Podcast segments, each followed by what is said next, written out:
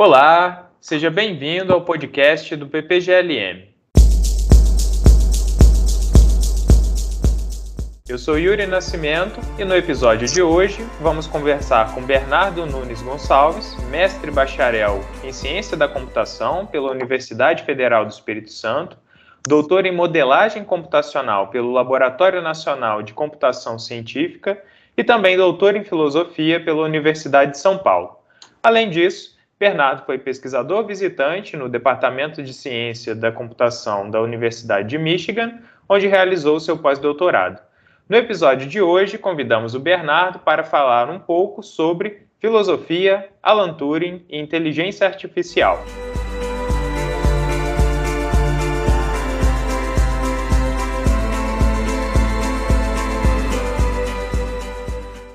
Primeiramente, Bernardo, muito obrigado por aceitar o nosso convite. E para começar, queremos falar um pouco sobre a sua trajetória como acadêmico e pesquisador. Você tem formação em ciência da computação, certo? Então, nós gostaríamos de saber como você chegou à filosofia e quais são os seus principais interesses de pesquisa atualmente. Oi, Yuri, pessoal do podcast e do programa, né, em Lógica e Metafísica da UFMJ. É um grande, enorme prazer estar é, tá aqui conversando com vocês. Muito obrigado pelo convite. É, bom, falando um pouco sobre trajetória, a, a, minha trajetória é bem, assim, maluca, né, tipo, eu uh, comecei na computação e, e, depois agora fui parar mais na filosofia, né, é, me interesso bastante por sociedade também, então, uh, não é, de fato, eu tenho uma perspectiva bastante multidisciplinar, né, sobre, é, sobre todo o trabalho de pesquisa, uh, gosto de fazer bastante interação com outras áreas, e enfim. E, na verdade, até tem uma coisa interessante, conversando com uma, com uma pessoa de, de, de História e Filosofia da Ciência, recentemente, aí ela falando assim, né, vendo minha, minha trajetória, falou assim, ah, você sabe que, na verdade, eu estou vendo que você fazia já filosofia na computação? então, acho que, no fundo, é, é meus trabalhos, eu é, não tinha muita consciência, sabe, é, de para onde eu queria ir, né, e acho que o interesse em computação ah, foi natural, porque, na verdade, eu comecei um pouco mais, digamos assim, hard, na ele, é, eletrotécnica, eu fiz um curso de eletrotécnica lá atrás, né? E aí eu percebia que essas coisas físicas e os bancada experimental e tal não, não, não era muito a minha praia, né? Aí fui para computação como algo mais abstrato, mas no fundo porque eu não também não conhecia filosofia, não tinha nos meus pais ou em referências próximas, né, uma alguma introdução assim à filosofia. Então no fundo foi uma trajetória em que eu fui me, me achando aos poucos e agora tô realmente me sentindo assim, né, mais à vontade, sabe, mais localizado, né, é, nas minhas questões, nas minhas curiosidades e tal. Bom, aí tive a oportunidade de, de fazer o doutorado em filosofia, né, na USP, enquanto eu era pesquisador uh, da IBM, né, em computação IA, inteligência artificial, é, aí aos poucos fui, então pude estudar bastante, assistir bastante curso, né, na, na FEFELEST, né, Faculdade de Filosofia, Letras e Ciências Humanas da USP, que, pô, é uma baita escola, né, é, permite a gente ter uma formação bem ampla em humanidades, né, isso foi muito uh, valioso para mim, é, e aí, conforme eu fui me aproximando mais, afunilando, assim, o tema de pesquisa, a tese, né, sobre o Turing, Aí eu tirei uma licença, fiquei só fazendo a tese mesmo, e, e agora estou com, com pós-doutorando na Escola Politécnica da USP, mas com, poxa, é, tem a supervisão do professor Fábio Cosma, né, que é uma referência muito importante em IA, pesquisa em IA no Brasil, né, e tem sido um, um, um grande colaborador e, e, tem me dado bastante apoio, assim, né, meus estudos sobre o Turing, então tem sido fantástico, assim, esse período recente aí do, da, da minha vida profissional.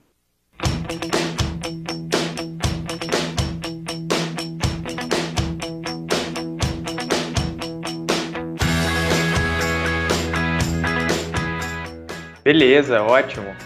Uma, agora uma questão né, de natureza filosófica, o que interessa né, bastante ao, aos filósofos, é a questão, Bernardo, se as máquinas podem pensar. É, isso porque o célebre teste de Alan Turing, ele ganhou várias versões do jogo ou teste da imitação, e existem diferentes interpretações sobre esse jogo. Então, considerando, né, agora uma outra questão ainda em acréscimo, considerando os aspectos históricos e epistemológicos, é, qual versão você consideraria ser a mais interessante e qual versão, então, nós deveríamos a, adotar? Qual interpretação do teste de Turing? Certo, Yuri. É, obrigado pela pergunta. É, de fato, esse, essa é, é, uma grande pergunta, assim, né, sobre o artigo do Turing, que, poxa, é um artigo uh, muito influente, que tem um número colossal assim, de citações, né, e, e é lido, estudado, comentado, não só na filosofia, né, mas em uma, um, todo um leque aí de áreas que é, gera interesse, né, o artigo do Turing, e, e aí as pessoas, realmente existem leituras muito diversas, né, do, do, do, do chamado teste de Turing. Na verdade, teste de Turing já é um nome é, que, que, se consolida na filosofia, né, especialmente assim, né, na filosofia analítica, filosofia da mente é, e na IA, né, que são áreas, né, bem próximas, assim, num, num contexto amplo de ciências cognitivas, né, e filosofia das ciências cognitivas. É, às vezes críticos literários, uh, sabe, uh, sociólogos, pessoas uh, e sociólogas, né, estudam o teste de Turing e não necessariamente nessa chave do, do, do teste de Turing, mas às vezes de, focam mais no jogo da imitação.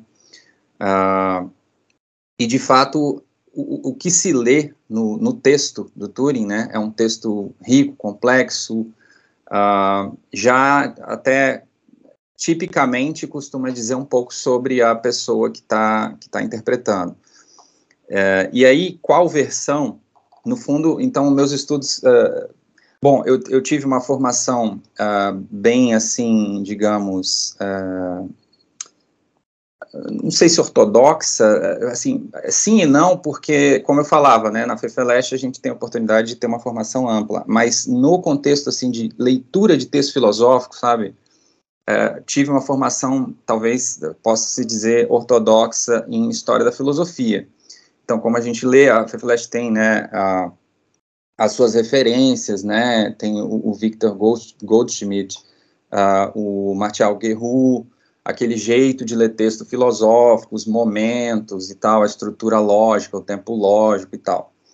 E, e comigo foi muito interessante porque uh, aí nesse contexto de formação, eu lia o teste de, o, o, artigo do Turing de 50 e eu não conseguia adequar isso com a literatura de filosofia da mente e, e filosofia da IA e tal, que coloca essa questão dos múltiplos testes, as versões e tal.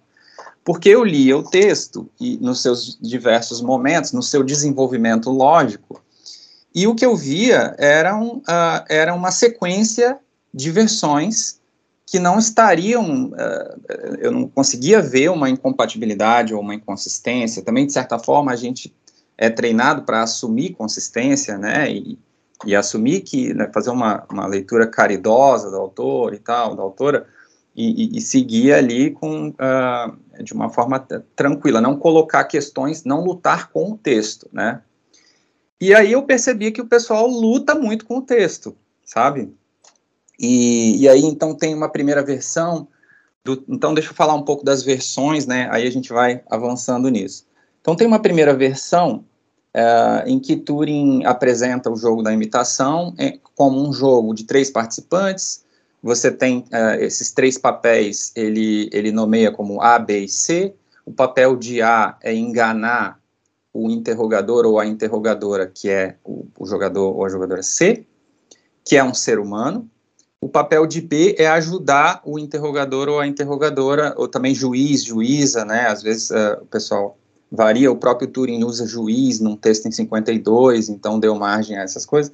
Mas você tem esses três papéis uh, centrais, né, ali, e que uh, A está tentando enganar, B está tentando ajudar e C tem que tomar a decisão. de identificar quem é quem, né? E aí, basicamente, você tem uh, uma questão sobre tipos ontológicos, vamos colocar assim, tá? Estou usando termos meus, não do Turing. Uh, o que o, o, juiz ou a juíza tem que identificar é qual é uh, o, quem tá, tem, um certo, tem certos tipos ontológicos que o Turing assume na, em cada versão do teste e que A e B estão tentando, A está tentando se passar por um tipo que ele ou ela não é, né? Uh, e B está tentando representar genuinamente aquele tipo. Então, na primeira versão, esses tipos são homem e mulher.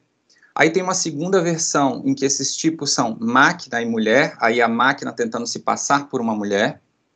É, no primeiro, é, o homem tentando se passar por uma mulher, né? Numa terceira versão que ele, que ele discursivamente, não é que ele para e fala que agora vou definir uma terceira versão do jogo e tal, não ele simplesmente vai uh, discursando livremente, né? Assim, tem, tem uma certa estrutura, o texto tem sessões e tal, uh, nomeadas, né? Mas uh, ele vai apresentando essas versões no interior do texto de uma maneira fluida, digamos assim. Aí tem uma terceira versão que é máquina contra máquina. Você tem uma máquina do tipo discreto, Uh, né, que uh, ele inclusive introduz no, no artigo, que uh, vai falar de computadores digitais, né, é, então, essa máquina A, que é um computador digital, tentando se passar por uma máquina do tipo contínuo, que é um, um diferenciador analógico, que na época existia uma, um tipo de máquina que precede aos computadores digitais ah, ali no, no, imediatamente no pós-guerra, né? Ah, e aí, então, você tem essa terceira versão, máquina contra máquina, e se depois você tem uma quarta versão, que é homem contra máquina desculpa, máquina contra homem, né? A máquina no papel de A tentando enganar e o homem no papel de B tentando representar o tipo homem. Bom, o pessoal costuma ler essa quarta versão como a versão, que é o teste de Turing. E, e aí ler esse tipo homem ali no papel de B e a máquina tentando imitar esse homem, o pessoal lê esse, esse homem como um, um masculino genérico, né, se referindo a um ser humano, é um ser humano que Turing está falando homem por causa de né, carga cultural da época e tal. É, legal, eu assim, aí que tá, eu não vou, eu não coloco um problema exatamente com uh, o que, que, exatamente ele quis dizer, se ele quis dizer homem, ser humano, ou homem, uh, uh, o gênero homem, porque, na verdade, eu acho que isso é, é uma espécie de falso problema da lei, dessa leitura que eu venho falando, que se, se consolidou, que ficou tradicional na literatura, que é uma leitura em que se, uh, como o Turing teria escrito como se ele tivesse preparando para chegar no, na versão realmente que ele quer propor do épico teste de Turing, digamos assim, né, um, um teste que, que ficaria como se fosse assim uma, uma, uma, proposta filosófica realmente ah, inflacionada, assim, de que essa é a minha proposta para um grande teste que seria capaz de distinguir, eh, responder, informar a questão se podem as máquinas pensar e especificamente uh, mostrar que uma máquina consegue se, através do problema de, de, de, que uma máquina consegue se passar por um ser humano no tal jogo da imitação, que é um, no fundo, uma, digamos assim, uma tarefa intelectual de uh, conversativa, assim, né, um, um, contexto conversacional e a máquina consegue se comportar uh, de uma maneira indistinta de um ser humano numa conversa, né. Então, assim, é, eu não acho que tem uma versão preferencial, eu não acho que o Turing quis enfatizar nenhuma versão preferencial, embora ah, aí o argumento que o pessoal faz para escolher essa última versão de máquina contra ser humano é um argumento que ele, não é que ele seja né, completamente equivocado, algo assim, porque o pessoal considera que num, ampliando um pouco o corpus e, e saindo do, do, artigo de 50 e indo para outros textos do Turing, outras fontes primárias, né, é, você percebe que o Turing estava interessado em colocar uma questão uh, de comparação uh, da inteligência das máquinas e, e, dos seres humanos, né? Ok, isso, isso, isso é válido, isso é bem razoável, o Turing sim tinha interesse nessa questão e tal. Só que acho que isso, o que que acontece? Isso atropela, isso uh, passa na frente do que eu acho que de fato seria a, digamos assim, uma formulação mais uh, do Turing mesmo, né? Que é uma formulação em que uh, as versões são fluidas entre si, justamente porque os tipos ontológicos para o Turing são fluidos, né? O Turing não, não, uh, não tem essas distinções ontológicas fortes entre homem mulher, ser humano, máquina, animal, não humano. Justamente isso, porque para o Turing, então aí que, bom, isso é uma parte do meu trabalho que eu estou chegando agora, então meus textos estão começando agora a, a atingir essa, essa a, a, formular isso de uma maneira mais, mais bem elaborada, uh, que eu vou propor que o Turing é um teórico da evolução das espécies, tá? O Turing, ele é um crítico do Charles Darwin, o Turing recebeu muita influência uh, de um uh, escritor britânico victoriano, né, da, do século XIX, que é o Samuel Butler, e o Samuel Butler tem duas características fundamentais na obra literária do Samuel Butler, né? Uma é fazer crítica à sociedade vitoriana com bastante ironia, né? Um, um, um uso uh, de ironia assim sistemático, né? São, é uma sátira uh, que o Butler faz da sociedade vitoriana. E o outro aspecto fundamental da obra do Butler é justamente a crítica ao Charles Darwin, né? Então o Butler ele ele faz um uh, digamos assim um, um, resgate, né? Uma revisita histórica do Erasmus Darwin, que é o avô do Darwin, né? que era um poeta e bom uh, industrialista, é, era uma figura bem relevante assim no, no contexto do, da, da, sociedade britânica da época, no interior da Revolução Industrial, né, aquilo ali e tal, e, e ele é, foi um grande evolucionista, um pioneiro é, de teoria de teoria evolucionária e que uh, cuja influência no Charles Darwin, né, é um tema relativamente controverso em historiadores da biologia e filósofos da biologia, mas basicamente você tem alguns, alguns, uh, algumas referências fortes, tipo, uh, tem um texto do, do, do, Erasmus Darwin que o, que o Charles Darwin uh, cita e se baseia, que é um texto de fisiologia ah, de espécies, que agora eu não lembro o nome, mas que, enfim, que existem, uh, existe um existe toda uma literatura sobre a influência do Erasmus Darwin no Charles Darwin. O Butler está em diálogo com isso e está fazendo crítica ao Darwin, a uma espécie do mecanicismo do Darwin, um, aspectos mecanicistas da, da filosofia e da ciência do Charles Darwin. E, e, o Turing, de uma maneira muito sutil e não explícita, ele, vamos dizer assim, embarca nessa. Ele, ele, ele segue uma influência uh, ele segue com esse trabalho do Butler de crítica do Darwin. Então, estou dizendo isso assim, é um pouco meio antecipando aí o que vai vir né, no meu trabalho, mas só para dar uma chave já, né, para o pessoal uh, que se interessar sobre tudo, estiver acompanhando o podcast, é, de já começar a entender o Turing como alguém que está em diálogo com, com teoria da evolução e que por isso, então, e aí, bom, tem um paralelo disso uh, na filosofia e história da matemática, e particularmente tem um trabalho, uh, o trabalho da Juliet Floyd, que é uma filósofa analítica uh, e historiadora da filosofia analítica, que é conhecida até do pessoal do Brasil, da filosofia analítica, e ela propõe muitas relações entre o Turing e o Wittgenstein, e, e faz um certo estudo da, do que teria sido os anos formativos do Turing né, em Cambridge, na década de 30, e, uh, e aí ela faz esse ponto de que o, o Turing, ele, ele tem um interesse fundamental em tipos, em categorias, que no, tipo, no sentido do Bertrand Russell, sabe? É, categorias, teoria de categoria, teoria de tipos, né?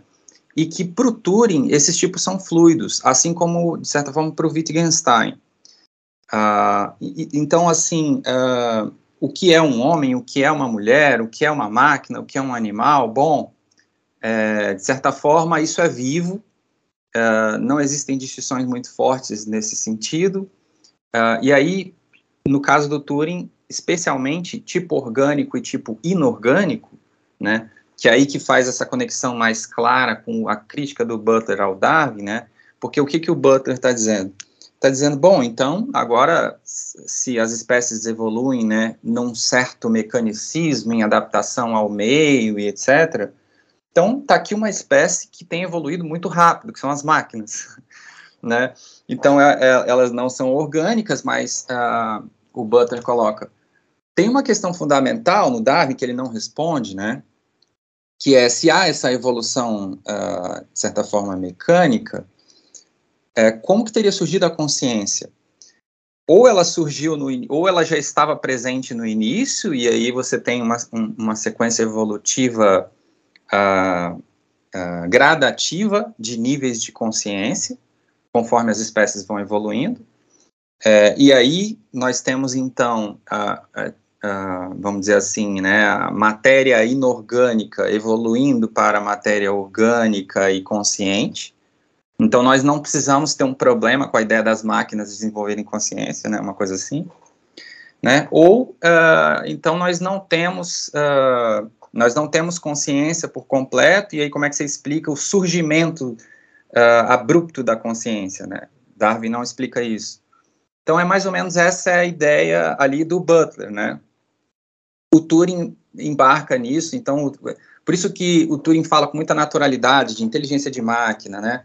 Consciência de máquina, ele não fala explicitamente por parte dele, não parte dele essa questão, mas aí, uma vez, ele é confrontado com essa questão, né? Em 1949, sobretudo, ele é, ele é confrontado com isso, então, justamente na véspera ali de, do texto dele de 50, são coisas que vão levar ao texto dele, ele participa de dois seminários na Universidade de Manchester, no Departamento de Filosofia, né?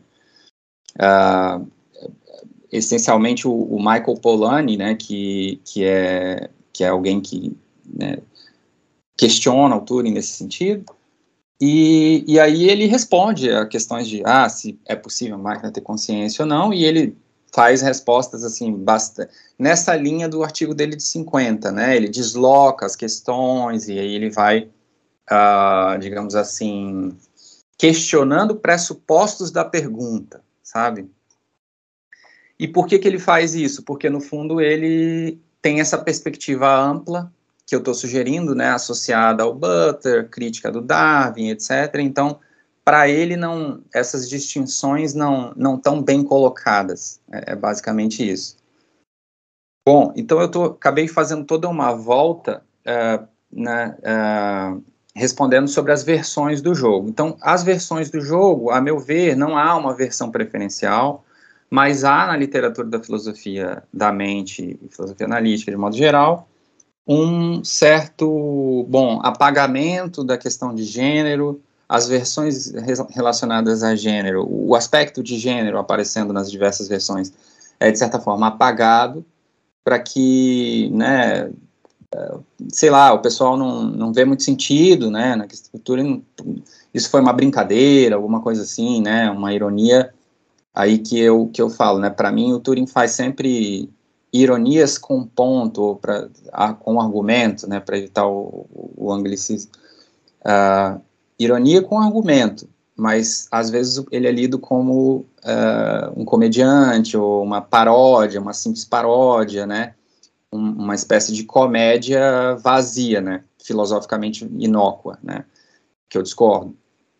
Então, para mim, o texto dele tem ironia e o texto dele vai fluindo discursivamente, mas você consegue ver momentos lógicos ali de desenvolvimento ah, e, e, de modo que as versões do teste têm bastante coerência entre si, ao contrário do que às vezes é sugerido, e uh, não há uma versão preferencial, porque o que o que está em jogo no fundo é uma questão que a gente pode abstrair mais geral, que é se o tipo A pode enganar um observador, no caso humano, porque ele está em diálogo com seres humanos, né, uma discussão filosófica com seres humanos que questionam as, as ideias dele, uh, o tipo A pode se passar pelo tipo B perante um observador C, certo?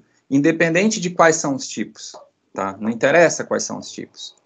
E aí o, o foco dele é mostrar que uh, existe uma ciência e tecnologia do, por trás do computador digital, que, claro, na qual ele participa e é um protagonista, com o um artigo dele de 36, é, sobre a, a, a universalidade da, da, das máquinas, né, da computabilidade e tal, a possibilidade de um computador digital poder imitar qualquer outra máquina em tarefas intelectuais, né, é, então, para ele, a partir dali, você tem uma ruptura em relação a uma discussão que vinha de Descartes, digamos, em que, uh, para Descartes, do ponto de vista de Descartes, isso não seria possível. Do ponto de vista de Descartes, como ele fala no discurso uh, do método, né, na parte na parte 5, ele traz, ele, ele fala de dois meios muito certos que permitiriam uh, a gente sempre identificar uma máquina ou um animal é, em contraste com o ser humano. Uh, isso ele está falando, está em diálogo com um contexto sócio-histórico ali que é dos autômatos, né, modernos, ditos, podemos dizer modernos, e no caso dele renascentistas, né, que aí um século depois esses autômatos vão se desenvolver ainda um pouco mais e tal, e aí uh, existe um contemporâneo do Turing, que é um professor de neurocirurgia da Universidade de Manchester, chamado Jeffrey Jefferson, que uh, faz um resgate do Descartes e, e apresenta as ideias do Descartes para o Turing, tá? E existem várias evidências históricas disso, isso é textual, inclusive, o Turing tinha os, os, os textos impressos do Jefferson, aonde o Jefferson fazia essa, essa, esse resgate do Descartes. Uh, o Turing faz uma marcação na, no, no, no, arquivo do Turing em Cambridge, a gente tem lá, uh, tem uma marcação que o Turing faz no texto do Jefferson da passagem que ele cita literalmente o Descartes, então é bem interessante, tá? Essa relação, essa genealogia que a gente pode traçar entre o, que seriam os jogos da imitação, teste de Turing, com a, aquelas ideias lá do Descartes. Só que o Descartes tem um ponto de vista negativo para isso, né? É, ele faz um argumento de impossibilidade. É, não existe a possibilidade de, de um animal ou uma, ou uma máquina se passar por um ser humano uh, se na presença desses dois meios muito certos de identificar, aonde um é o que foi chamado na filosofia analítica de o teste da linguagem de Descartes, que é justamente fazer uma conversa, poder questionar a, a máquina ou o animal, né, é, que em princípio a pessoa que está questionando não saberia se é ou não é uma máquina ou um animal, ou se é um ser humano, faz uma bateria de questões uh, e não estabelece um limite ou um tempo, nada disso, né? A possibilidade de conversar infinitamente aí com, com essa entidade do outro lado, ah, e, e, que isso aí ele considera que seria, sei lá, relativamente trivial, em algum momento você detecta que não é um ser humano porque mesmo um ser humano médio, ele diz, né, seria capaz de responder perguntas uh, que uh, às vezes não vai saber a resposta, mas na conversa você percebe uma inteligência de senso comum, no fundo, né? E a máquina animal não teria isso. Seria como um papagaio, né? Tem uma coisa do papagaio, de Derrot e Descartes. Fala, fala, depois de Derrot vai, vai falar de papagaio também. É, bom, e, e o outro seria um teste de comportamento, né, é, que foi chamado na filosofia analítica de teste da ação de Descartes. Descartes não chama teste 1, teste 2, ele só fala dos dois meios muito certos e tal, mas isso fica ali. E para o Descartes isso não é possível, mas aí você pensa que Descartes tá, é anterior a, né, até a, a eletricidade, o eletromagnetismo, então está num contexto realmente mecânico, né, de, de física clássica, mecânica clássica, né, e, e depois para o Turing, você já tem uma série de desenvolvimentos científicos e tecnológicos, né, modernos, da modernidade, que, uh, que vão, digamos assim, uh, chegar no seu próprio resultado da universalidade da computação, máquina de Turing universal e etc. Então já é um outro contexto filosófico que, uh, no, do qual ele se apropria para fazer esse argumento de que as máquinas poderiam pensar. Ele nunca afirma isso textualmente no texto de 50, isso é um, também um outro aspecto interessante, né, um texto que está em bastante é, bastante irreverente e, e, evita cair em certos clichês, digamos assim, né? Ele evita fazer uma definição do que seria máquina, do que seria inteligência e tal. Então, é, é enfim, bem interessante.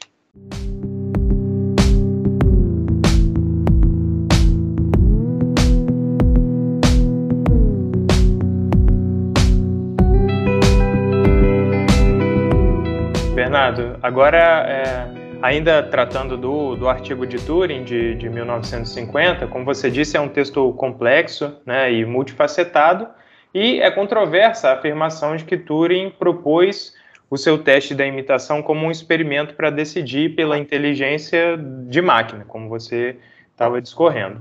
Na sua tese de doutorado, você chama esse problema de dilema do teste de Turing. E você argumenta que o jogo da imitação é um experimento mental, então, você poderia falar mais sobre esse aspecto da sua tese e também sobre as funções crítica e, e heurística desse experimento mental no interior da controversa mente-máquina. Legal, Yuri, obrigado pela pergunta aí. De fato, acho que acho, vamos poder agora né, tentar fazer uns arremates aí sobre esse, esse, todo esse tema, né?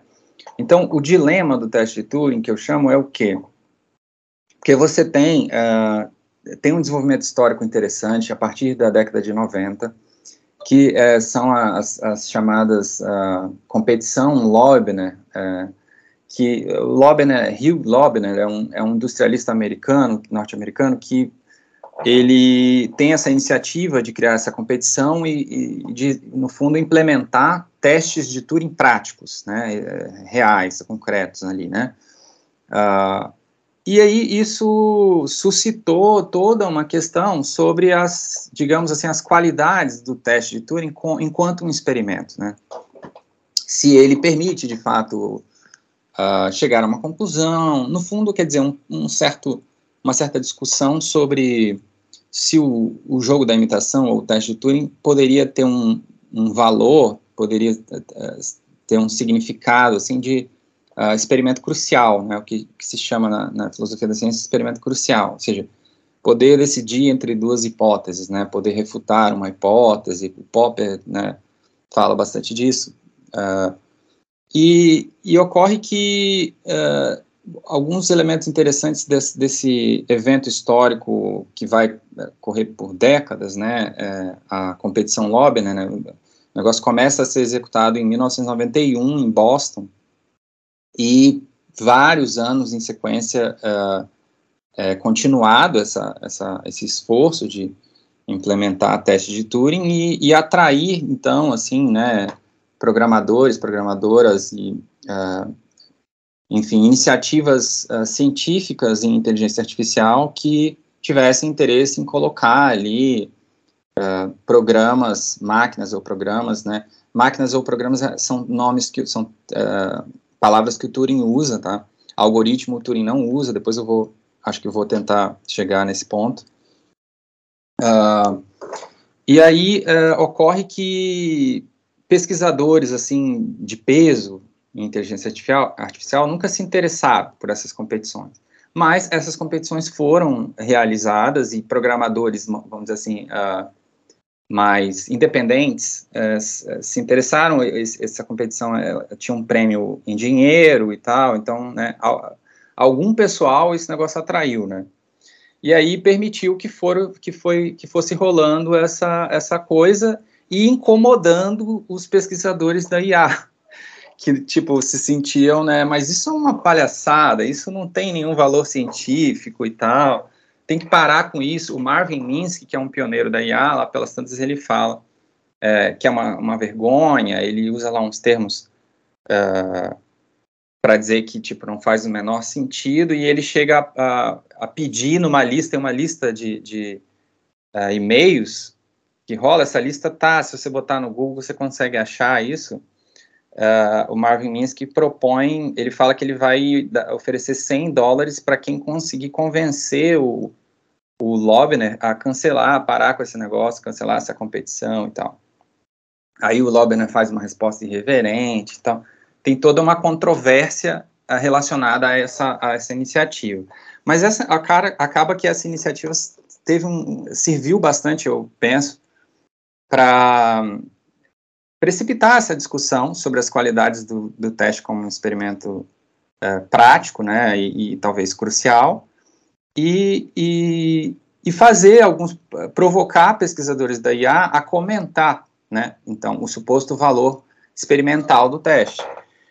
E aí acaba que as pessoas, a, a posição predominante é de que, uh, olha, realmente, lendo o, o, o, artigo do Turing 50 não, não dá, é muito vago, é muito impreciso, você tem um monte de versões, não dá para saber o que ele exatamente quis dizer, é, são muitas lacunas que ficam, né, a gente não sabe como recrutar interrogadores, a gente não sabe é, que regras exatamente seguir para realizar esse experimento. E aí, ou seja, isso, aí eu coloco o, o que eu chamo de dilema do teste de Turing, é que, por um lado, você tem essa visão predominante na, vamos dizer, na ciência da inteligência artificial, ou por, por parte de cientistas, uh, que colocam o jogo da imitação, o teste de Turing, como sem valor experimental, né? Ele é, ele é muito ruim para poder ter valor como experimento.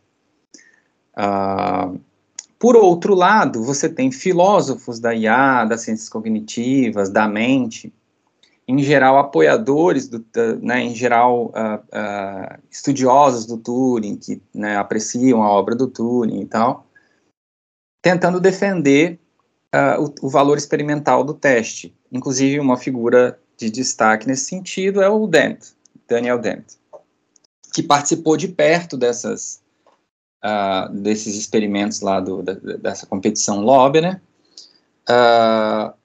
E, de uma maneira interessante, em 90, ele tem um artigo clássico sobre o teste de Turing, de defesa do valor filosófico e científico do teste de Turing, em 1984, que, se eu não me engano, é Can Machines Think, uh, não sei se tem um subtítulo, acho que não, uh, em que ele faz essa defesa do teste. E aí, e Aí tem em 91 a primeira competição Lobner, da qual o Dennett participa. Uh, em 97, ele escreve um pós-escrito, como, como se fosse assim, reconhecendo que não deu muito certo. Tipo, a competição Lobner mostrou que, olha, aí ele chega a dizer: uh, o teste de Turing tem. Uh, nós tivemos uma grande experiência com o teste de Turing enquanto um experimento social então, assim, não físico, não científico, mas social. Uh, nós aprendemos sobre como seres humanos percebem os, os bots, as, né, os programas que, que, conversam e tal, textualmente.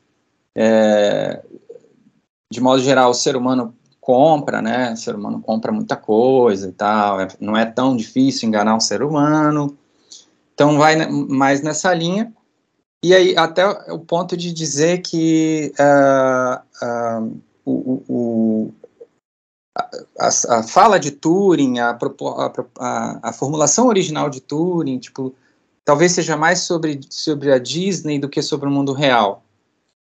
Ele diz isso, mas ele diz isso não querendo, não, não fazendo, ele não flipou, digamos assim, né, na, na, na posição dele em relação a defender o valor filosófico do teste, mas científico ele podemos dizer que ele deu uma, ele mudou de, de posição, porque essa questão da, da, da suscetibilidade do ser humano de, de cair, de ser enganado, acho que impactou e, e aí ele, né, uh, acha que não tem muito valor científico mas ainda assim ele defende, e aí ele tem um texto depois, uh, como é que é?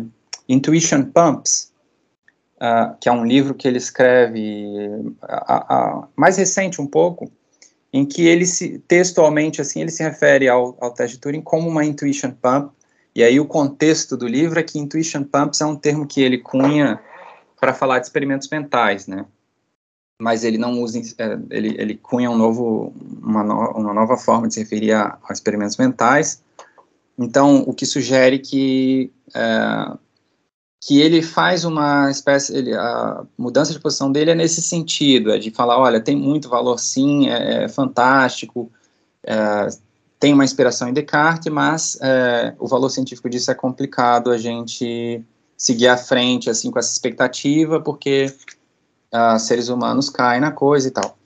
Bom, uh, filósofos. Então, o Dennett é um caso sui generis, porque, um, ele participa da, da iniciativa prática, de perto, ele se interessa, ele não é um cara. Digamos assim, ele não teve uma atitude do filósofo da, da o armchair uh, philosopher, né? Ele, ele de, de né, ficar teorizando e, e, especulando e distante da realidade prática, não, ele vai para perto e tal. Mas outros, talvez podemos dizer James Moore, uh, Jack Copeland, que é bastante estudioso do Turing, uh, tem uma postura, uma posição um pouco mais assim especulativa de defesa de valores uh, de, de, qualidades conceituais da proposta de Turing enquanto que a realidade experimental ali de quem tentou, de quem teve experiência com o negócio, é mais, mais é, talvez dispensada, né?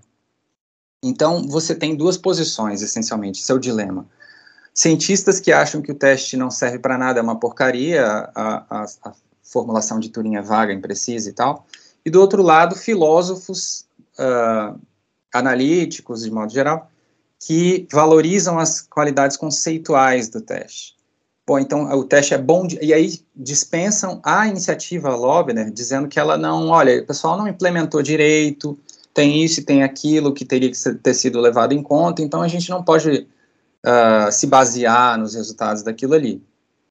Então, quer dizer, o teste é bom demais para ser, para ter valor prático experimental, né? Então você tem aí esse fosso entre duas posições.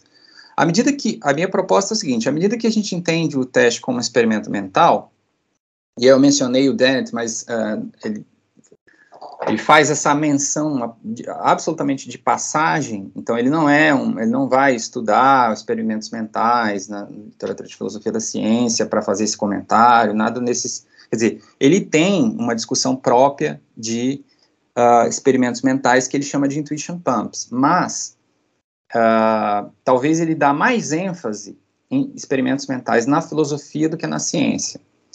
Tem apenas alguns comentários de passagem, assim, ah, porque uh, experimento mental de Galileu, das, dos corpos caindo da Torre de Pisa e tal. Ele, ele não fala de Torre de Pisa, mas ele fala do experimento, né? E fala que Galileu pôde, com isso, refutar a teoria aristotélica do movimento. Então, quer dizer, coisas. Ele está bastante distante, né, bastante distante da literatura de experimentos mentais na filosofia da ciência, e, e aí, uh, digamos que não tem uma análise da estrutura do teste de Turing ou do jogo da imitação enquanto um experimento mental, não faz isso. Eu, eu procurei fazer isso. E ao fazer isso, você encontra nisso, nisso, que eu vi como as variações fluidas das versões do teste de Turing, você tem aí, uh, no Ernest Mach, no século XIX, final do século XIX, o Ernest Mach tem um texto fantástico, né, que é um, considerado um texto clássico sobre experimentos mentais, que é sobre experimentos mentais, que é um capítulo de um livro dele, né. E, e aí o Mach propõe exatamente que, é, é, claro que eu já vinha estudando o Mach, então, quer dizer, uma coisa junta com a outra, não é que eu não é uma, apenas uma coincidência que eu estou falando entre a maneira como eu proponho ver o teste e a, a visão do Mar sobre experimentos mentais.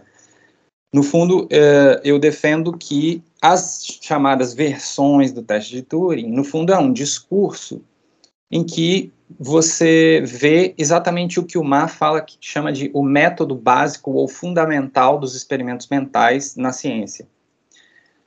E que ele associa como uh, uh, análogo a experimentos físicos, porque para ele não existe uma distinção forte entre experimentos mentais e experimentos físicos, e sim que experimentos mentais precedem uh, e informam os experimentos físicos ou práticos, né?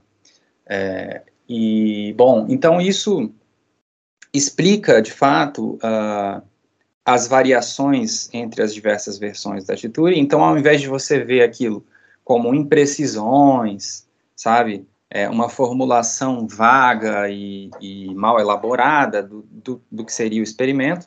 Na verdade, você tem uh, um discurso absolutamente rico e metódico, nesse sentido do má, uh, sobre o que está em jogo naquela, digamos, base empírica de, da questão de uh, poder avaliar inteligência de máquina, a possibilidade de inteligência de máquina.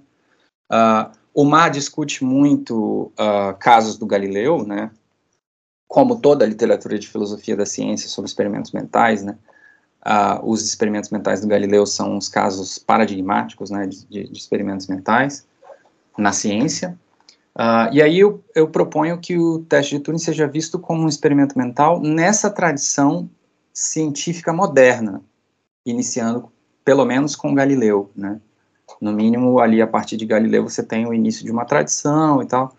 E, e eu acho que o, o caso do Turing ele se encaixa perfeitamente nisso, porque você tem uma questão mais abrangente uh, e abstrata, né? Então, uh, pode um tipo ontológico imitar um outro tipo ontológico a, a, a, até o ponto, digamos assim, da que se pode observar externamente, aí no caso do Turing, um observador humano, mas você poderia pensar um instrumento científico.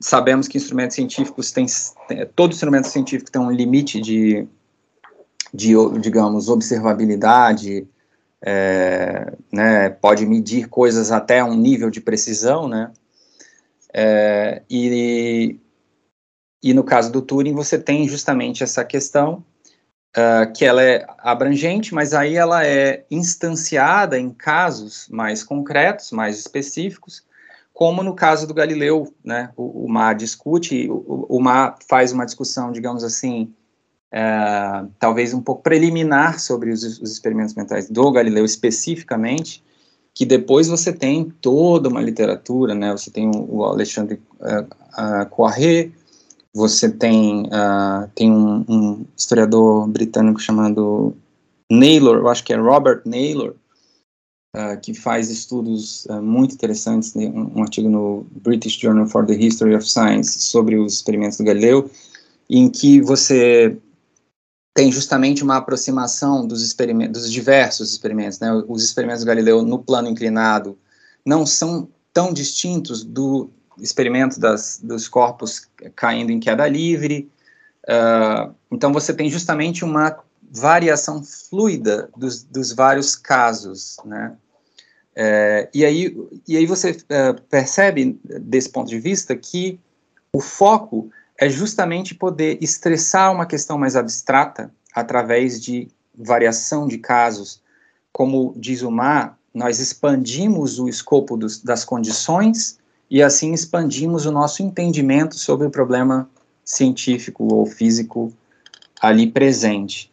Então aí ele fala, Galileu, você tem pedras uh, numa altura, uh, uma escala mesoscópica, uma, uma, pedra caindo em queda livre, sei lá, de uma torre, por exemplo, uh, e aí você, aí diz uma, você pode amplia o, o, o escopo, por exemplo, de, de quantidades físicas como uh, o o volume da pedra, o peso da pedra, e aí você, a, a distância entre os dois corpos, no caso, pedra abandonada de uma torre, a altura da torre até, o, até a superfície da Terra, a Terra seria esse outro objeto, né, então você tem dois objetos, dois corpos, você pode expandir isso até, aí ele diz, a uma distância lunar, aí de repente você tem então a Lua e a Terra, e a Lua está sendo atraída para a Terra, é, aí você tem o problema da atração de corpos e se há, existe, existiriam assimetrias nessa atração, aí para que assumir uma assimetria se você não tem uma razão, uma boa razão para isso? Então, vamos assumir simetria, então os dois corpos se atraem, então, assim como as, os fenômenos terrestres, nós vamos ter os fenômenos celestes, né? Então, quer dizer, você tem toda a expansão conceitual acompanhando das variações dos, das, das condições desses experimentos, né? Então, acho que essa é, a, é uma maneira talvez mais frutífera de ver o teste de Turing, de entender a proposta dele, de entender o que está em jogo.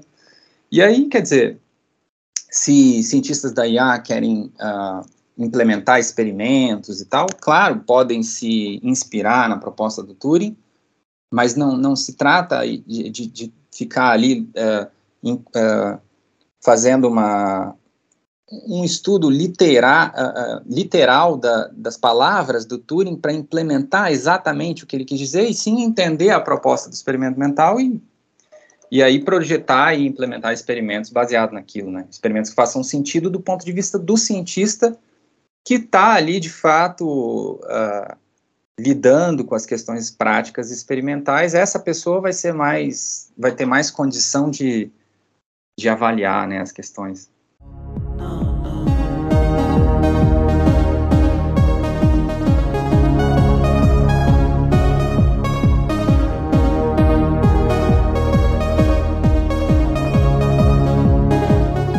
Perfeito, uma abordagem muito interessante, Bernardo.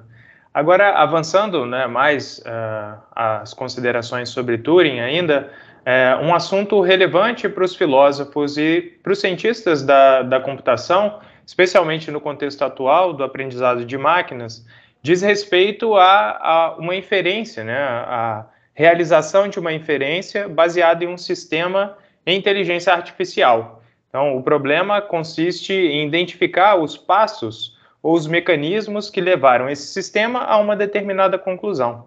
Então, dentro desse problema, você poderia falar um pouco mais sobre a posição do Turing, sobre como nós podemos entender o problema da explicação das inferências de uma máquina?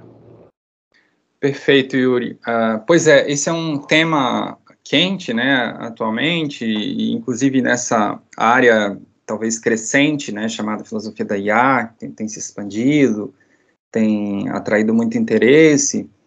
Uh, e aí existe essa questão, né, de como explicar uma inferência de máquina, uh, uh, já assumindo que há uma inteligência, né, já assumindo que a máquina vem sendo capaz, essas máquinas,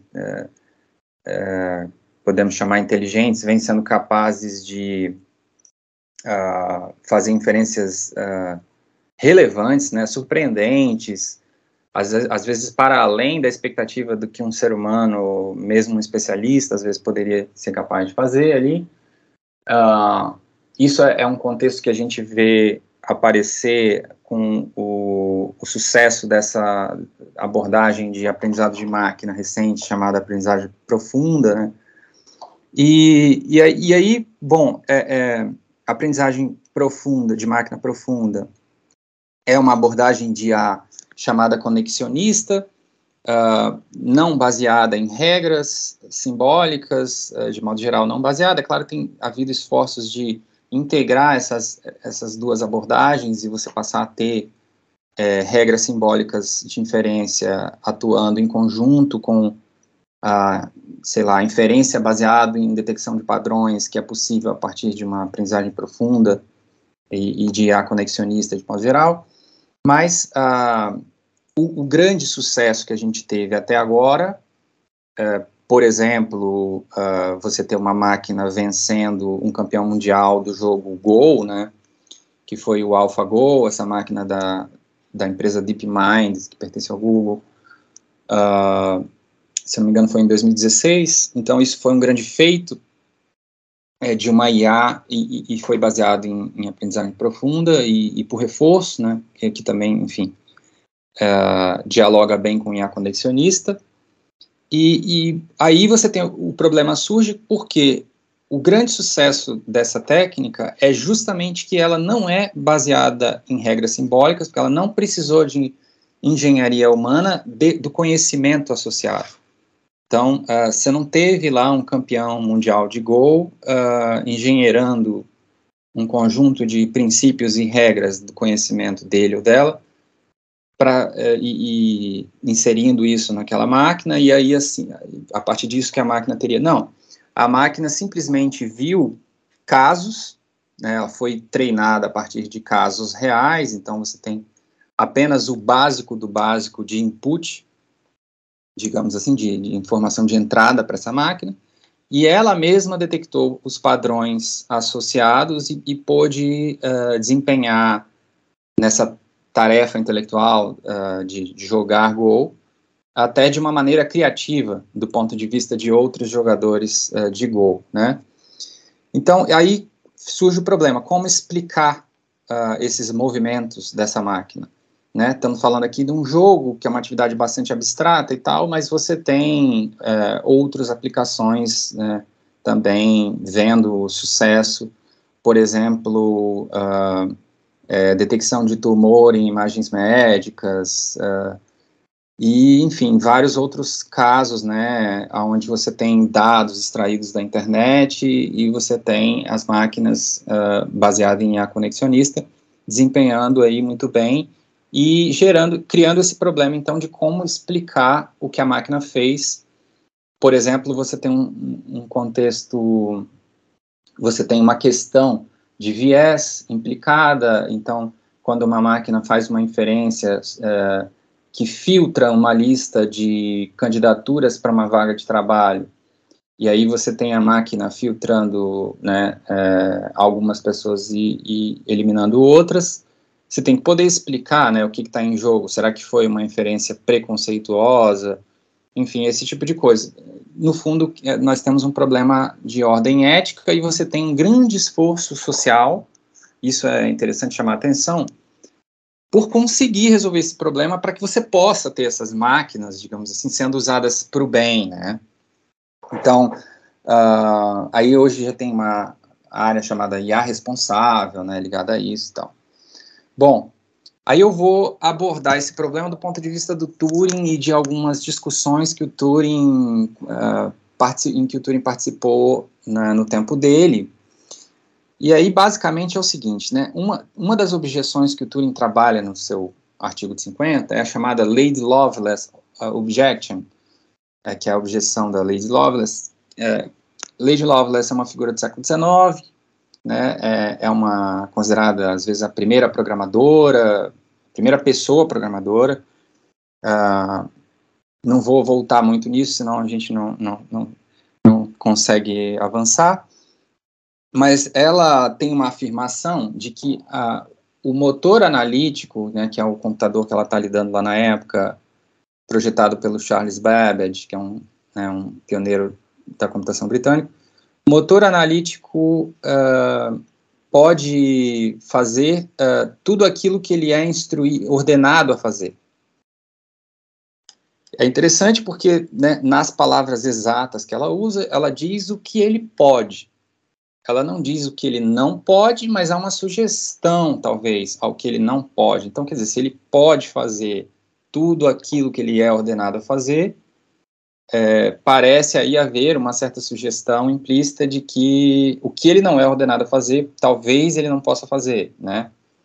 É, esse movimento da fala exata da Lady Lovelace para a negação, que é mais forte, né, sobre o que a máquina não poderia fazer, foi feita por um contemporâneo do Turing chamado Douglas Hardtree, que é um pioneiro da computação britânico do pós-guerra, né, junto com Turing muito influente, enfim, uh, ajudou para que os projetos uh, de computação britânica, de, de, construção de um computador digital no Reino Unido, no pós-guerra, ganhassem financiamento, uma figura bastante influente, mas ele era contra a visão do Turing, de que as máquinas poderiam desenvolver inteligência, poderiam competir com os seres humanos é, em tarefas de inteligência, poderiam tirar empregos dos seres humanos, né? O Turing fala tudo isso de uma maneira muito irreverente, digamos assim, é, com bastante ironia e tal. E o Douglas Hattie se opõe publicamente ao Turing, né? E aí ele mobiliza essa fala da Lady Lovelace. E aí ele provoca o Turing a fazer a citação e a discussão da fala da Lady Lovelace e tal, que a princípio não era um problema colocado para o Turing. Uh, e aí o que acontece? No fundo, uh, do ponto de vista conceitual e histórico, que é o ponto de vista que eu procuro colocar, tá? Uh, então, ao invés de ficar discutindo aprendizagem de máquina profunda, essa técnica ou aquela, amanhã vai ter outra, né? Eu procuro ir nos, nos uh, conceitos fundamentais que estão em jogo. E aí que é interessante você fazer o resgate histórico desse debate do Turing, porque ali você está num contexto é, mais assim inicial, aonde as ideias estão surgindo e aonde as, você tem todo um campo de possibilidades, né? Imagina para essas pessoas no pós-guerra, né? Agora a gente consegue construir um computador digital e a gente consegue né, separar uh, dados de programa, a gente consegue ter uma única máquina que vai poder executar um conjunto uh, indefinido de programas, a gente vai escrevendo novos programas uh, no momento que a gente quiser, e aí submete essa, essa mesma máquina física, e essa mesma máquina física vai executar aqueles programas. Então, imagina o universo de possibilidades na, na, no horizonte conceitual e filosófico dessas figuras, né? Então ali você tem o debate colocado em torno dessa chamada, então, que ficou conhecida como a objeção de, da lei de Lovelace.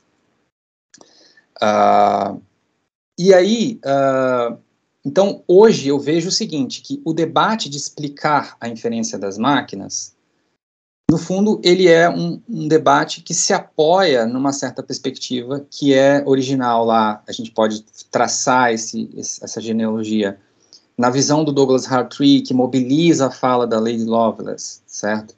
Para dizer que as máquinas só vão fazer aquilo que elas foram programadas para fazer. Ah, mas tem um gap conceitual, uma lacuna entre o que o programador foi lá e escreveu no código e a inferência que ela fez, de modo que talvez o programador não possa ser responsabilizado, né? Talvez ele não, especialmente com a IA conexionista, você faz uma programação extremamente genérica em termos de uh, né, um, um, modelo matemático uh, conexionista, você não está tratando do domínio uh, último de aplicação em que aquela máquina vai ser implantada e aplicada, né? Então, quem está programando a rede neural, que vai ser treinada para observar padrões, sobre os currículos de pessoas candidatas a vagas no mercado de trabalho, essa pessoa não sabe de nada, não tem nada a ver com aquilo, não viu os currículos, não, enfim. É, quer dizer, quem submeteu o conjunto de teste, o conjunto de dado, o, o conjunto de dados usado para treinamento, né, é, teve que fazer uma seleção mas uh, de repente essa pessoa nem é a pessoa que programou a máquina, enfim, existe uma lacuna. O ponto é que existe uma lacuna. É, quando você assume a perspectiva da de Lovelace, você vai ter que seguir essa, essa cadeia de responsabilização, né? Porque uh, a máquina só faz aquilo que ela, que ela é ordenada a fazer. Então, ainda que exista uma lacuna, a gente tem que fechar as pontas. E aí existe todo um trabalho conceitual e teórico que as pessoas estão se debruçando, né, de como fazer para ligar essas pontas e conseguir, então, associar uma inferência que fez na, lá no fim ao início, quando você tinha um modelo uh, de aprendizagem profunda, por exemplo.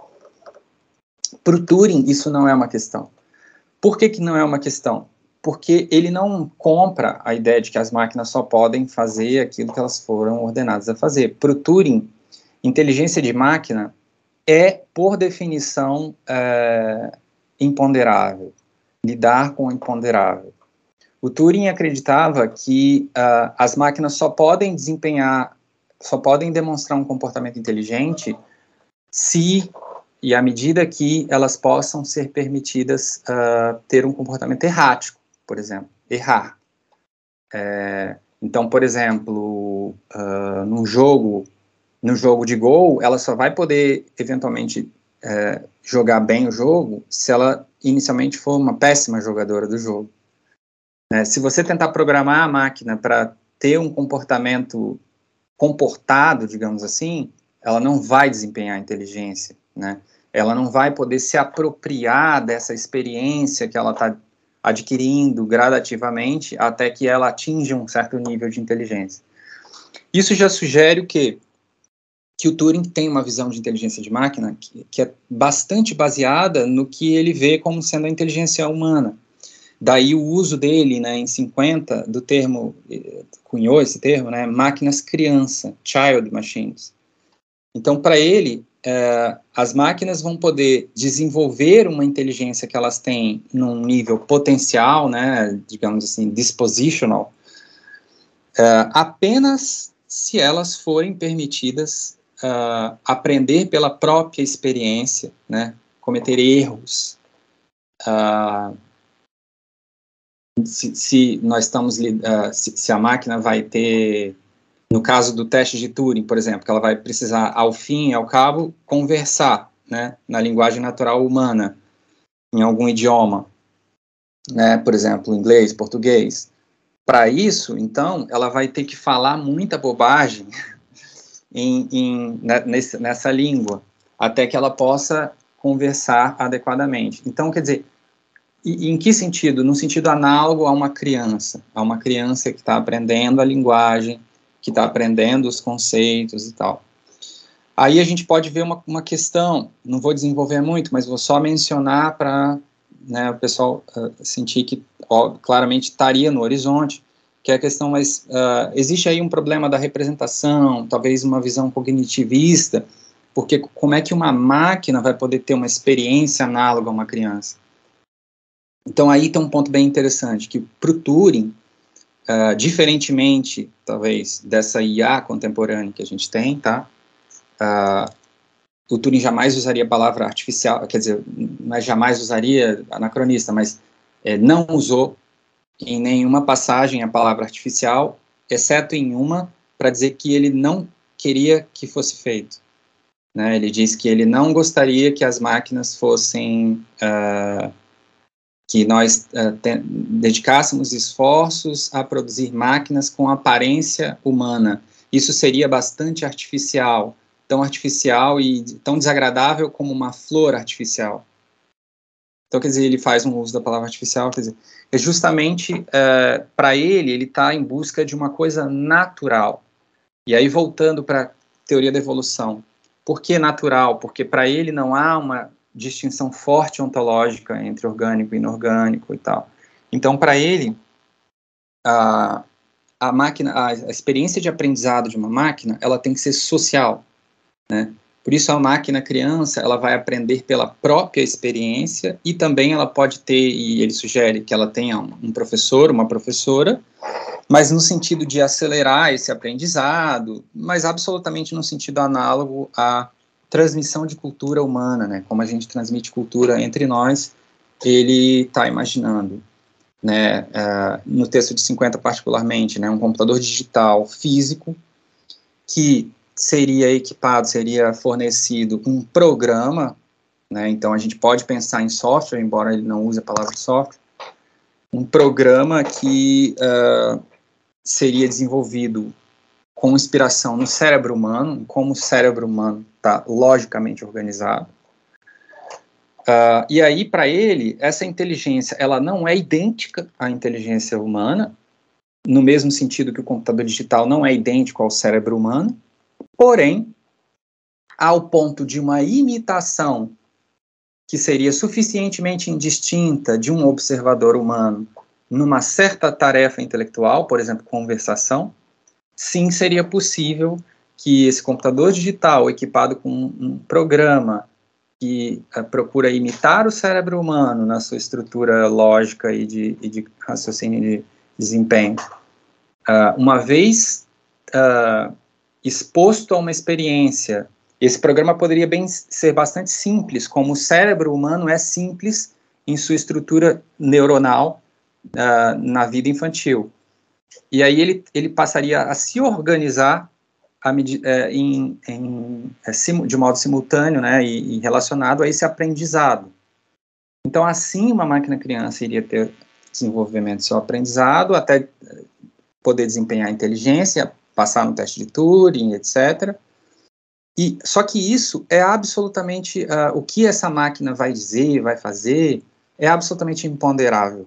Do mesmo jeito que um ser humano seria imponderável, né? Você vai uh, conseguir controlar, você vai conseguir dizer que um ser humano se comporta conforme foi programado, por exemplo, foi programado pela evolução para ter um certo comportamento. Então, o Turing tem essa perspectiva, sabe? Então, para ele, o problema da explicação seria um falso problema, podemos uh, colocar assim. Só que isso, no ponto do, do, contexto da indústria da IA, é um grande problema, porque a indústria da IA precisa, uh, ou ela entende que precisa produzir máquinas uh, que sejam controláveis, né, por quem as produziu. Então, aí você tem um fosso entre a visão do Turing da IA, por um lado, bastante herética, bastante é, irreverente e controversa, e do outro essa IA que a gente tem hoje e os problemas nos quais, com os quais ela se debruça. Beleza, Bernardo. Agora, é, na verdade, aproveitando né, as considerações que você, que você acabou de, de tecer e levando em conta, por exemplo, a, do ponto de vista do Turing, essa, digamos assim, a inexistência dessa diferença entre tipos ontológicos, né, entre orgânico e inorgânico, como você disse, considerando ainda a dimensão é, social da, da inteligência, todos esses aspectos que você considerou, eu estava aqui assim, imaginando se todas essas considerações não levariam, por exemplo, né, à consideração de que eventualmente um erro de máquina, né, quando a gente considera, por exemplo, o erro em relação à construção linguística, esse parece ser, assim, digamos, um erro inócuo, né, vamos colocar nesses termos. Mas se a gente considera um erro, como você mencionou o exemplo de uma seleção de um profissional, é, isso não levaria, todas essas considerações não levariam a gente a por exemplo, eventualmente a considerar a própria máquina né, responsável pelo erro e não os programadores de, é, iniciais de, é, dessa máquina? Certo, Yuri, obrigado pela questão. Quer dizer, aí você teria, de fato, né, um problema, né, um problema uh, com implicações sociais muito relevantes, e aí, uh, como é que faz, né, como é que a gente interpreta isso? É, aí, assim, eu vou tentar não sei se é o caso, eu vou, vou tentar falar alguma coisa do meu ponto de vista pessoal, mas o meu ponto de vista pessoal talvez seja bastante uh, alinhado com o Turing, com, com, o ponto de vista do Turing. Acho que o Turing, eh, ele quis uh, colocar questões que deslocassem, né, então, como eu vinha falando no início, acho que talvez tenha uma certa uh, semelhança mesmo com, a filosofia do Wittgenstein, né, tem, dá para fazer bastante, várias aproximações, então, ele, ele quer uh, deslocar certas questões, uh, certos pressupostos por trás uh, de questões que são colocadas né, é, para ele. E para esse horizonte de, desse programa de pesquisa em máquinas inteligentes e tudo. então, um, alguma, uma coisa importante que ele fala é de que ele tem interesse na, na, na possibilidade de inteligência de máquina, uh, no, uh, à medida que isso é algo que nos ajudaria a entender sobre nós mesmos, né? Então, isso acho que já, já é um ponto interessante. Uh, então, quer dizer, inclusive, ele bem explicitamente, porque isso é um diálogo que está colocado para ele ali pelos contemporâneos, ele se distancia de aplicações práticas da computação. Fala que não está interessado. Não está interessado, está interessado em vamos dizer assim, né, ciência básica. Tá? Então, ele está interessado em entender o cérebro humano, entender a, a, mente humana, o comportamento intelectual humano e tal. É, como a gente aprende, como a gente é, desempenha cognitivamente. É. Então, uh, isso acho que já traz aí um, uma coisa interessante, porque ele, ele disputava o uso desses computadores digitais ali recentemente disponíveis, né? é até interessante que ele acaba que nunca tem acesso, um acesso livre ao computador de Manchester, que foi o, o computador mais próximo dele, né, digital, uh, porque esse computador é bastante disputado por aplicações, de, uh, o que a gente chama em computação de computação científica, aplicações científicas, que são cálculo numérico, né, tipo cálculo numérico, cálculo uso de algoritmos numéricos para cálculos físicos, de problemas físicos, em particular, naquele contexto britânico, cálculos de simulação de explosões atômicas. Né? É um contexto onde o, essencialmente dá pra, podemos dizer que os computadores digitais britânicos e também os norte-americanos foram financiados, eh, os primeiros, né, foram financiados para isso, para o programa atômico, uh, que vai ter início ali no pós-guerra, né, e que vai ser levado à frente em toda a Guerra Fria e tal. O Turing, ele quer se distanciar disso, ele quer dizer que, olha, isso é relevante para a gente estudar a mente humana e tal. E aí o diálogo que ele faz com, com, esse, uh, com as implicações sociais do, dessas máquinas inteligentes é um diálogo bastante satírico, né? E aí, se, se você interpreta esse, esse lugar de, de onde ele está falando, de que, olha, eu não quero saber vocês estão querendo aí usar para guerra e tal. Ele já vinha né, da, da Segunda Guerra, onde ele contribuiu para o esforço dos aliados, o esforço britânico, trabalhou com o serviço secreto, na luta na, na, Segunda Guerra Mundial contra o, o, o eixo, né, e, e, particularmente os, os alemães uh, no Teatro Atlântico, né, porque é onde ele, a, onde o trabalho dele foi aplicado, né, na, da decodificação das mensagens da máquina, das máquinas Enigma alemãs, que uh, contra os submarinos alemães, enfim, alemães.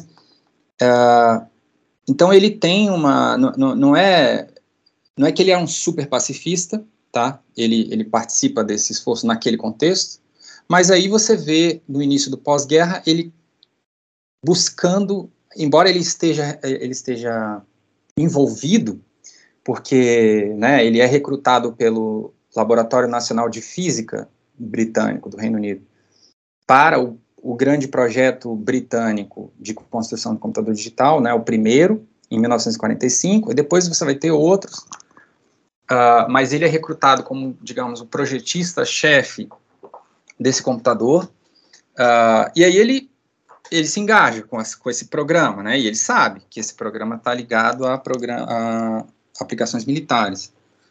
Mas uh, aí ele vai, aos poucos, ele vai se frustrando com o contexto institucional dele, né, isso é uma coisa que eu tenho discutido recentemente em alguns textos, uh, com o contexto institucional, uh, com essa visão restrita do que, né, para que servem essas máquinas, o que elas podem fazer. Basicamente, o pessoal olhava para elas como uma possibilidade de cálculo, automação de cálculos. Aí ele via que esses usos uh, esperados para essas máquinas, que eram diferentes dos dele, né? Esses usos uh, já estavam claramente mostrando o, o, avanço da automação sobre uma classe, digamos assim, de trabalhadores, né? no caso, fundamentalmente trabalhadoras humanas, uh, que eram as mulheres que, que faziam os cálculos, né?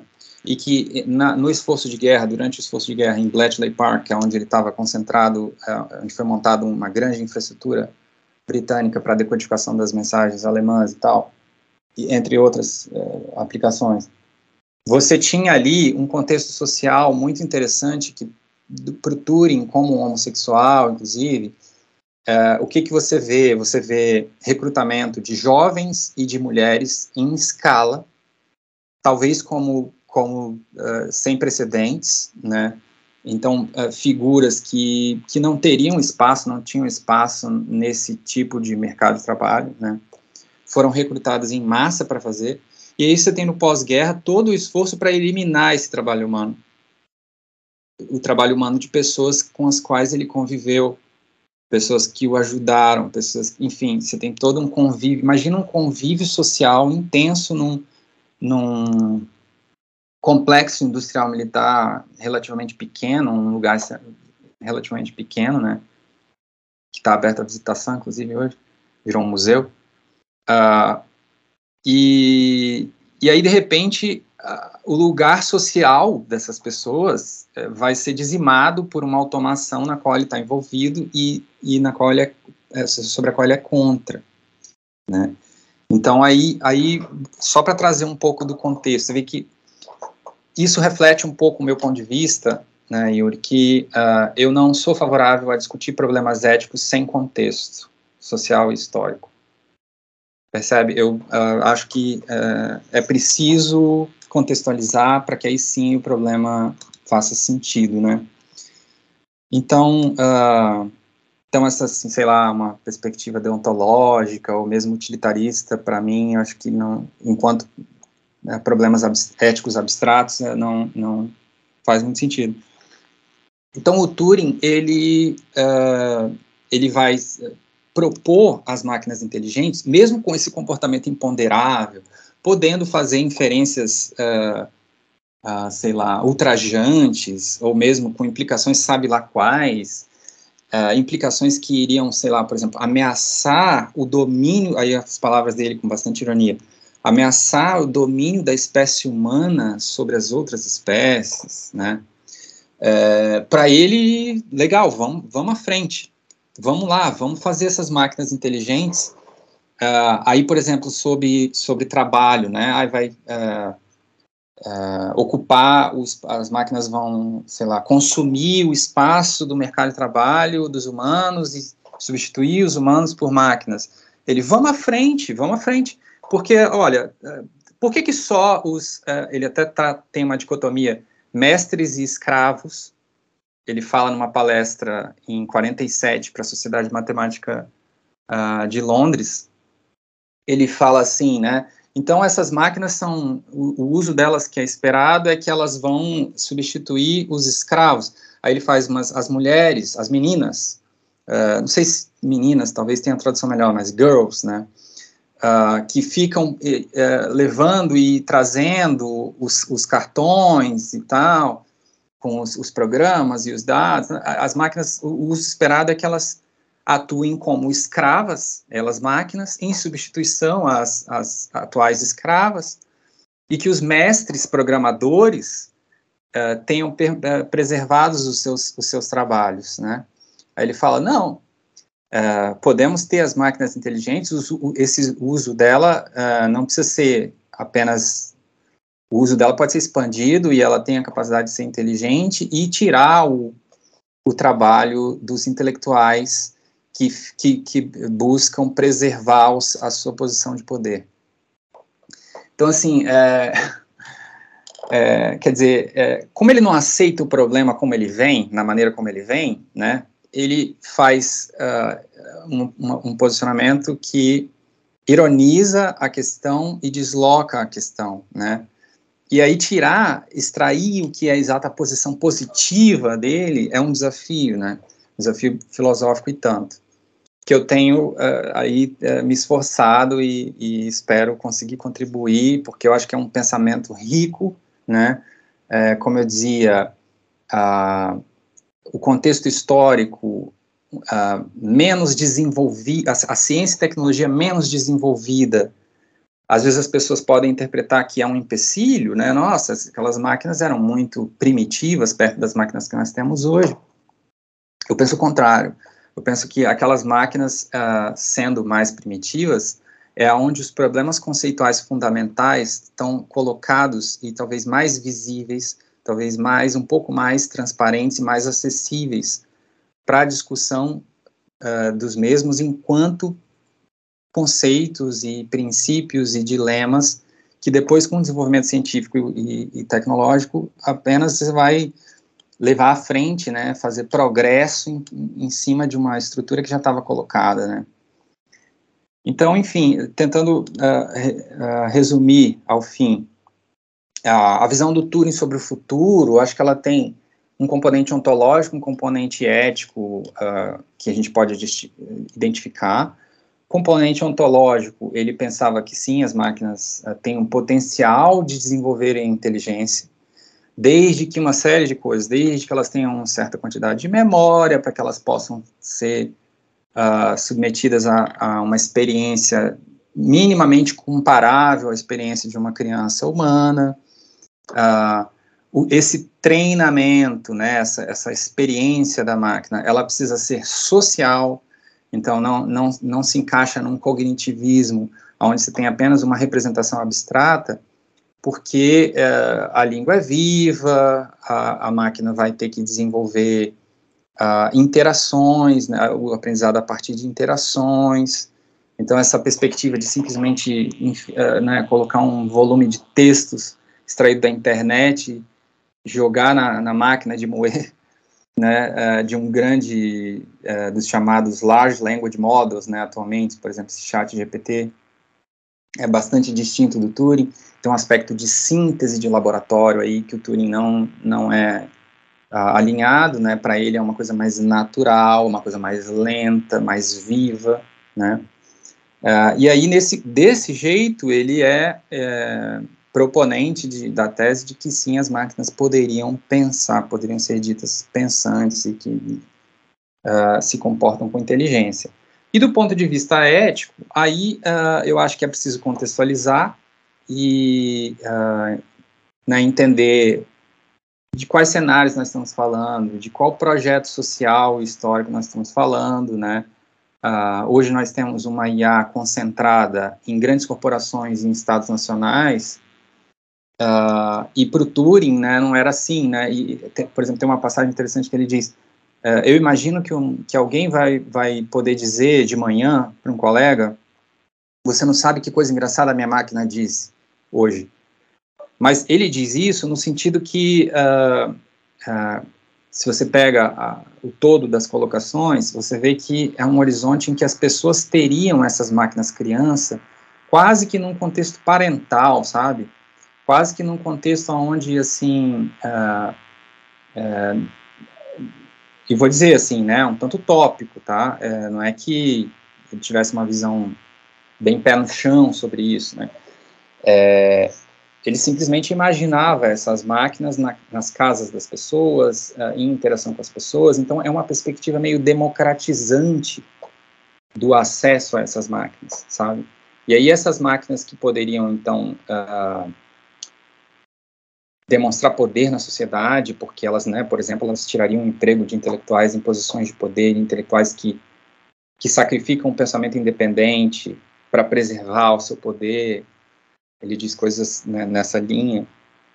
Uh, então, são máquinas que sim teriam implicações sociais, mas implicações sociais heréticas, subversivas, democratizantes, em relação àquele contexto na época, contexto que ele via como uh, talvez com, compartimentalizado, classes, né? E então, quer dizer, ele coloca uma perspectiva ética, talvez possamos dizer negativa, né? é um argumento negativo, mais do que um argumento positivo.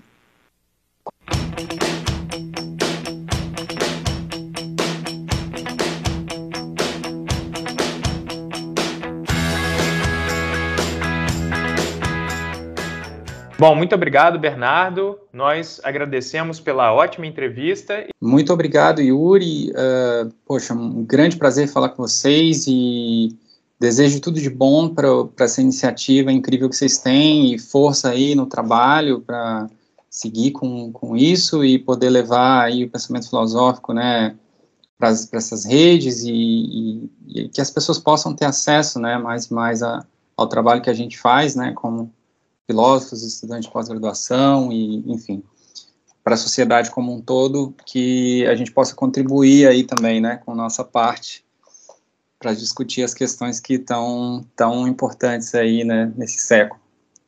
Abraços. E também agradecemos a você que nos ouviu pela sua audiência. Pedimos que você compartilhe esse episódio com os amigos e nos acompanhe nas redes sociais, porque assim você ficará por dentro de todas as nossas atividades e eventos. E claro, continue acompanhando os próximos episódios do podcast do PPGLM.